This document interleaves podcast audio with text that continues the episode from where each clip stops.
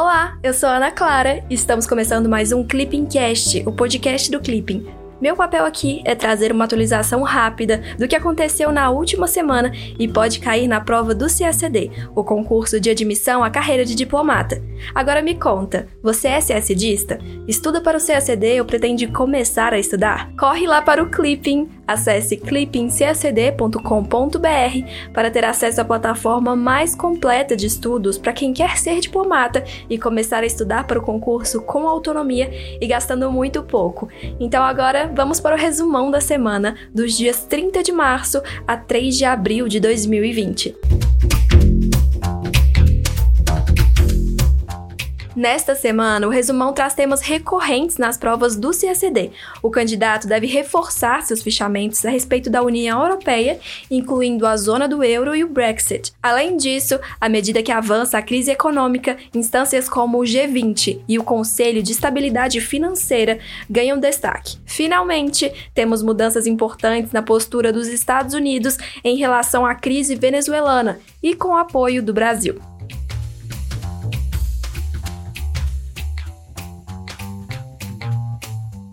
América Latina e Caribe. Enquanto o Itamaraty segue empenhado em trazer os brazucas para casa, a Organização Pan-Americana da Saúde traz notícias que, na linguagem diplomática, não são alentadoras para a América Latina. Hashtag Fique em Casa. Na segunda-feira, dia 30, o Itamaraty repatriou 159 brasileiros que não conseguiram sair do Equador devido às restrições impostas no país para combater o Covid-19.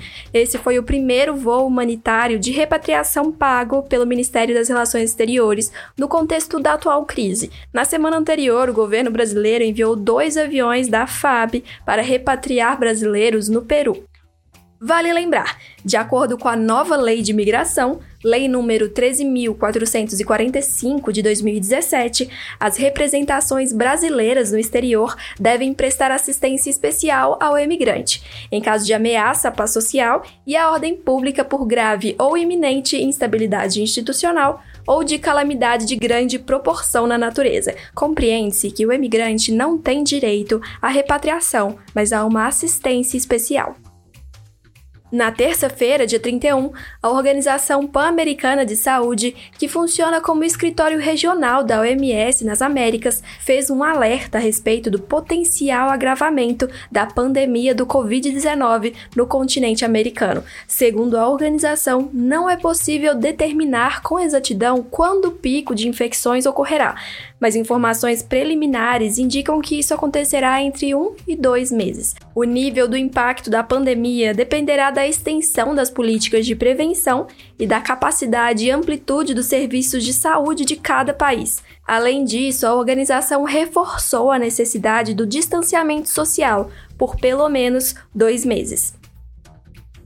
Vale lembrar a Organização Pan-Americana da Saúde, OPAS, sediada em Washington, nos Estados Unidos, trabalha com os países das Américas para melhorar a saúde e a qualidade de vida de suas populações, atuando como escritório regional da Organização Mundial da Saúde, OMS, para as Américas. Fundada em 1902, a OPAS é a organização internacional de saúde pública mais antiga do mundo. Nesse ano, o Ministério da Saúde de 11 países reuniram-se na primeira Convenção Sanitária Internacional das Repúblicas Americanas em Washington e criaram o Escritório Sanitário Internacional, que viria a ser o embrião da Organização Pan-Americana da Saúde. Em 1947, o Escritório Sanitário converte-se no órgão executivo da Organização Sanitária Pan-Americana, nome que seria trocado para a Organização Pan-Americana da Saúde em 1958. A integração às Nações Unidas acontece em 1949, quando a entidade se torna o escritório regional para as Américas da Organização Mundial da Saúde, criado no ano anterior. Em 1950, passa a fazer parte do sistema da Organização dos Estados Americanos. Atualmente, a OPAS-OMS lidera seus 27 escritórios em países da região e três centros especializados.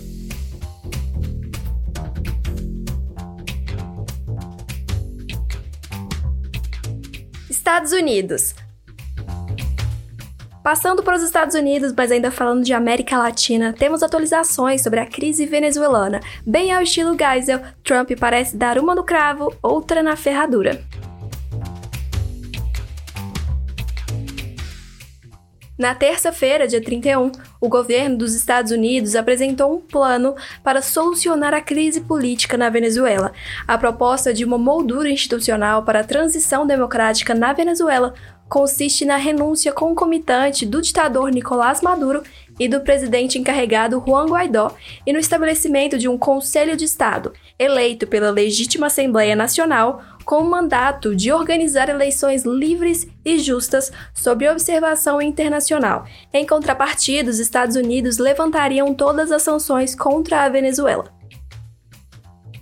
Vale lembrar, as relações diplomáticas entre Brasil e a Venezuela não foram rompidas, mas o Brasil não reconhece o atual mandato de Nicolás Maduro. Em 2016, após o impeachment de Dilma Rousseff, a Venezuela convocou seu embaixador no Brasil em protesto, deixando apenas o encarregado de negócios. Em dezembro de 2017, o embaixador brasileiro na Venezuela foi considerado persona non grata e o Brasil respondeu reciprocamente, fazendo a mesma uma declaração sobre o encarregado de negócios venezuelano no país. Atualmente, o Brasil reconhece a representante do presidente encarregado Juan Guaidó como embaixadora da Venezuela no Brasil. Na quarta-feira, dia 1, o governo dos Estados Unidos anunciou o envio de mais navios de sua marinha para o Caribe. A medida teria como objetivo a contenção dos cartéis de droga na região e segue um processo de escalada após a acusação contra Nicolás Maduro de conspiração para o terrorismo, tráfico de drogas e corrupção. Por meio dessa medida, o governo norte-americano dobra sua presença militar na região, o que também pode ser interpretado como uma forma de incentivar o governo venezuelano a negociar uma saída para a crise política, econômica e humanitária do país. No dia anterior, os Estados Unidos apresentaram a proposta de uma moldura institucional para a transição democrática na Venezuela. Na sexta-feira, dia 3, o governo brasileiro, após tomar conhecimento da proposta de uma moldura institucional para a transição democrática na Venezuela, apresentada pelo governo dos Estados Unidos, expressou sua coincidência com os objetivos propostos. O Brasil apoia a proposta como instrumento capaz de contribuir para o restabelecimento da democracia na Venezuela. O governo brasileiro considera que somente a realização de eleições presenciais, livres, justas e transparentes, poderá pôr fim à grave crise política, econômica e humanitária por que passa a Venezuela.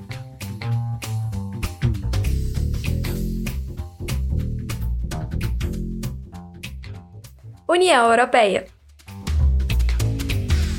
Acharam mesmo que os membros da União Europeia viveriam felizes para sempre após a conclusão do Brexit em janeiro? Nada disso. Segurem porque lá vem treta. Na segunda-feira, dia 30, o comissário europeu da Europa defendeu o compromisso da Alemanha com o Corona Bonus, proposta de instrumento de dívida comum emitido por uma instituição europeia. Os bônus seriam emitidos com o objetivo de dar alívio financeiro às medidas de combate ao Covid-19 na União Europeia. Ao mesmo tempo, os coronabônus não comprometeriam a dívida soberana de países cuja dívida pública é elevada, como Itália, Espanha e Portugal. No entanto, a mutualização da dívida entre os 19 países da eurozona é um tabu para a Alemanha, que defende uma rígida ortodoxia fiscal. Vale lembrar, a zona do euro, ou eurozona, foi constituída em 1998 e compreende os 19 países da União Europeia que adotaram o euro como sua moeda. Em 1999, o euro passou a ser usado como moeda de referência nas transações interestatais. No mesmo ano, o Banco Central Europeu passou a controlar a política monetária de maneira supranacional. Trata-se do melhor exemplo de uma união econômica e monetária, que consiste em um mercado comum com uma moeda única. Na segunda-feira, dia 30, o parlamento da Hungria autorizou o primeiro-ministro do país, Viktor Orbán, a governar por meio de decretos por tempo indeterminado e a suspender sessões parlamentares e eleições, o que foi amplamente criticado por outros membros da União Europeia. Em diferentes momentos, instituições europeias expressaram preocupação com a possível deterioração da democracia húngara. A medida enquadra-se nos esforços do país no combate ao Covid-19 e vigiará enquanto durar a pandemia. Outros países da União Europeia têm aprovado medidas excepcionais que suspendem direitos individuais, embora seus parlamentos permaneçam atuando normalmente.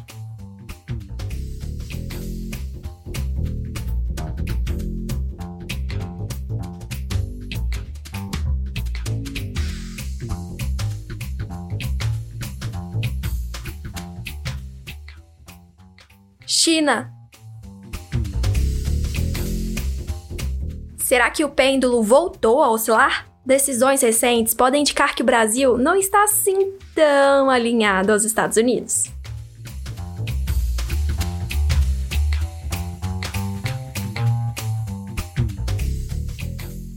Na sexta-feira, de 27, o governo brasileiro liberou a participação chinesa na concorrência para a instalação da tecnologia 5G no Brasil. A decisão brasileira favorece a empresa chinesa Huawei, gigante da tecnologia e rival norte-americana na disputa geopolítica pelo controle do mercado 5G. A presença da tecnologia chinesa pode ainda ameaçar os acordos de cooperação militar que o governo brasileiro assinou recentemente com os Estados Unidos. Vale lembrar, além da guerra comercial, a corrida pela liderança da tecnologia 5G tem sido motivo de atritos entre a China e os Estados Unidos. Na atual era da informação, a tecnologia é considerada tema estratégico e de segurança nacional. Os norte-americanos, que perderam a dianteira no processo de inovação tecnológica de telecomunicações, tentam conter a ascensão da China nesse setor. Atualmente, o grupo chinês Huawei é o principal fornecedor de infraestrutura 5G no mundo. Os Estados Unidos pressionam para que seus aliados não permitam a participação da Huawei em suas redes de telecomunicação, pois temem que possa haver compartilhamento de informações com o governo chinês, uma vez que a empresa possui vínculos com o Partido Comunista.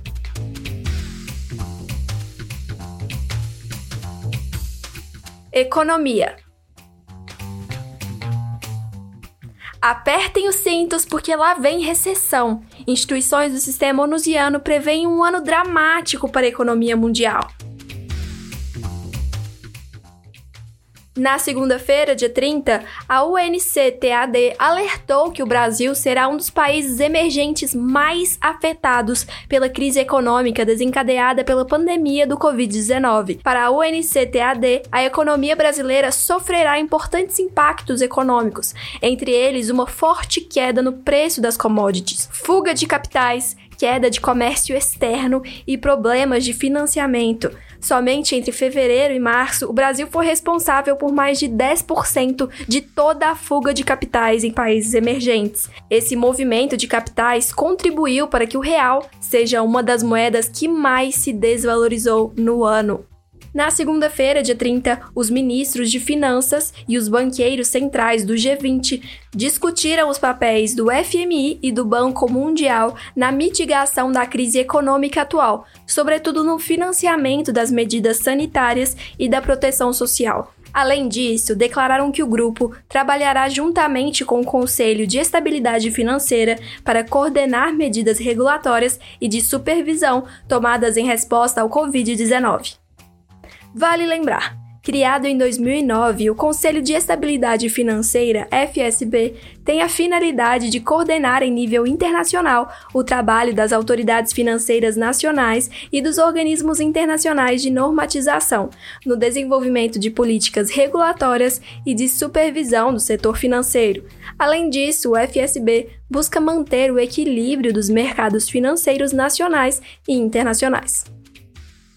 Na quarta-feira, dia 1, o Departamento das Nações Unidas para Assuntos Econômicos e Sociais divulgou um relatório cuja conclusão é que a economia global deve encolher quase 1% este ano devido à pandemia da Covid-19. Essa seria a primeira contração global em mais de uma década. Países em desenvolvimento, particularmente aqueles que dependem de exportações de matérias-primas, enfrentam riscos econômicos elevados, pois o declínio nas receitas relacionadas a commodities e uma reversão dos fluxos de capital aumentam a probabilidade de crises da dívida.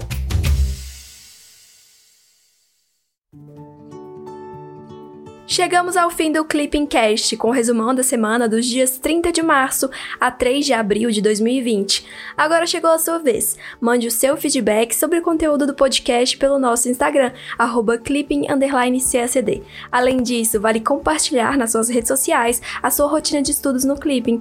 Vamos adorar acompanhar tudo. Até semana que vem. Tchau, tchau!